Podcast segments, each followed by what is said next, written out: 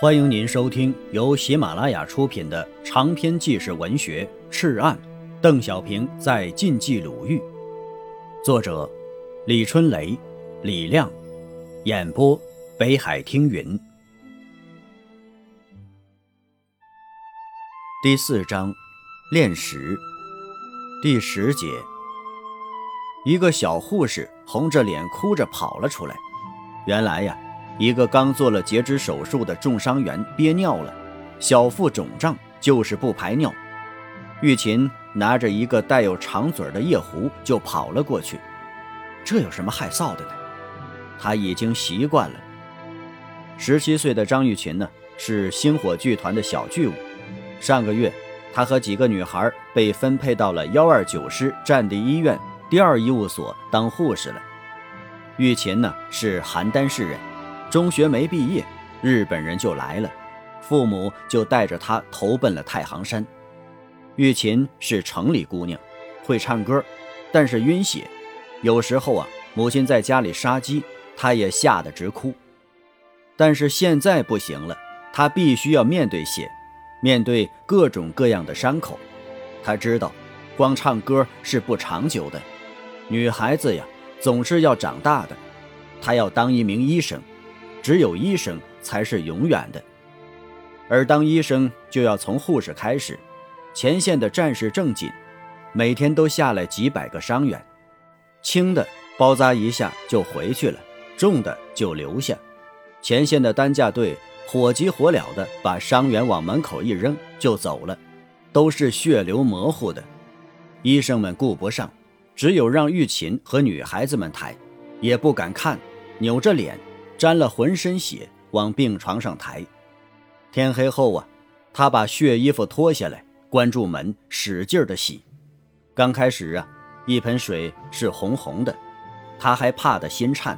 洗两遍后啊，水就清了，他的心情也就好了起来。他在心里告诉自己：“你已经长大了，不能再小孩子脾气了，要能吃苦了。”想到这里呀。他的身上又长满了力量。这几天呢，他已经会独自打针、测量体温了。医务所的条件是简陋的，绷带、纱布是根据地妇女纺织的，没有脱脂棉。消毒员就教他们将棉花用水泡在盆里，用拳头捶湿，再放到锅里用碱水煮，用清水洗净，晒干后啊，做成雪白的小棉球，供换药使用。用过的棉花、纱布、棉球、绷带都要洗干净，用碱水煮沸一到两个小时，用清水洗净晒干，将布块和纱条分类包装好，再放到蒸笼里消毒。所里只配备一具听诊器、一只体温表、一个注射器和几把换药用的镊子和剪刀。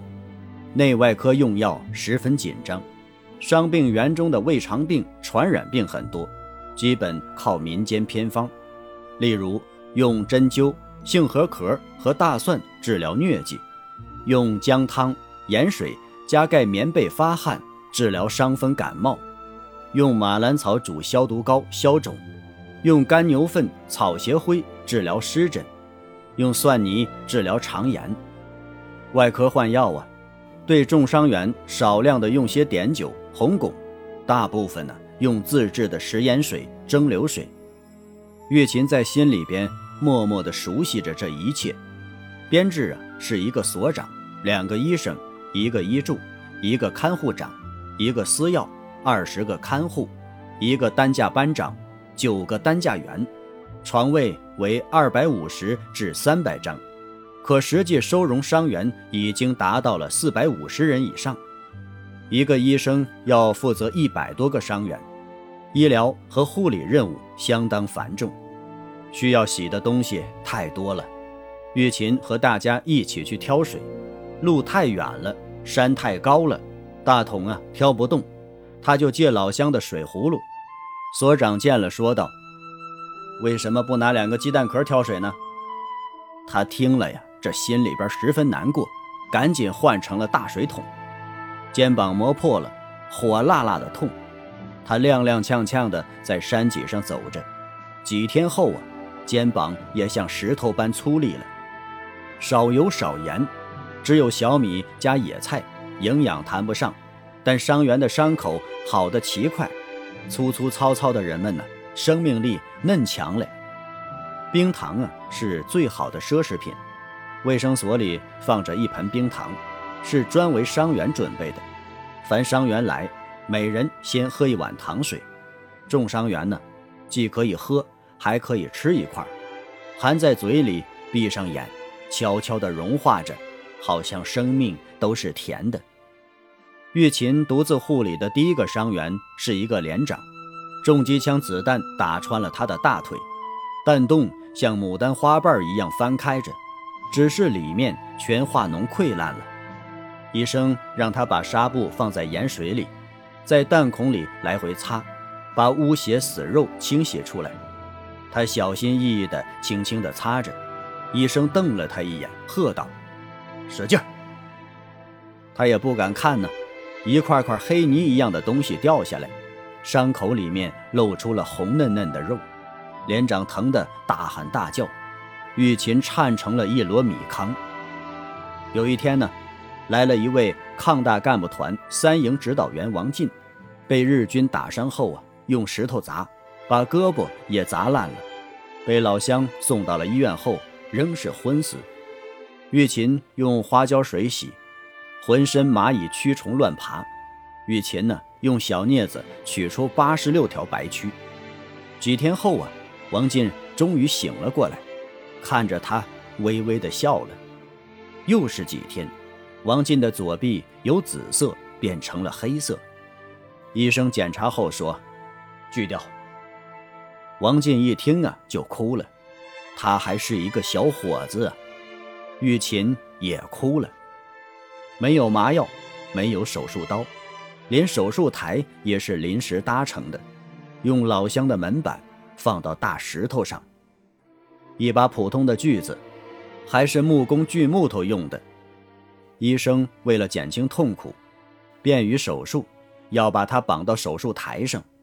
玉琴拿了一根两米多长的粗麻绳，狠狠地绑紧，轻轻地劝慰道：“别动，一会儿就好了。”说着呀，让他张开嘴，撒进去半勺白粉，止痛用的。手术开始了，咯吱咯吱直响啊！他挺着，大叫着，昏死了过去。医生们也都扭过脸，不敢看。虽然胳膊上用绳捆死了，但仍是流血，顺着门板流到地上，把石头也染红了。可是锯子。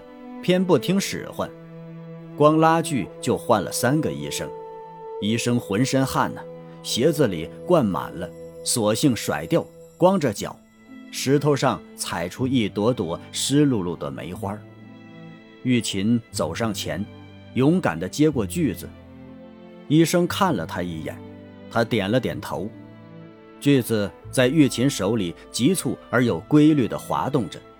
他感到了锯齿与骨头之间细微的震动，一会儿，骨头断开了。玉琴没有想到，自己竟有这么大的力量和胆量。这之后啊，玉琴再也不害怕了，什么样的伤口也敢正视了。战争越来越惨烈，断肢伤员越来越多，市卫生部又调来了两个医生。还有一个俘虏转化的日本军人，专门做截肢手术。这以后啊，别的医疗所此类手术都集中到了这里，锯胳膊的、锯腿的，每天都有，最多的一天做了十三个。半年后，玉琴成了护士长。有一天呢，一个小护士红着脸哭着喊她，她赶紧跑了过去。原来呀。一个刚做了截腿手术的重伤员憋尿了，仰面朝天不能翻身，憋得小腹肿胀，就是不排尿。玉琴拿起了一个带长嘴的夜壶跑了过去，抓住伤员的生殖器，歪向一侧，伸进夜壶嘴里。这有什么害臊的呢？玉琴呢，已经习惯了。亲爱的听友，本集播讲完毕，感谢您的收听。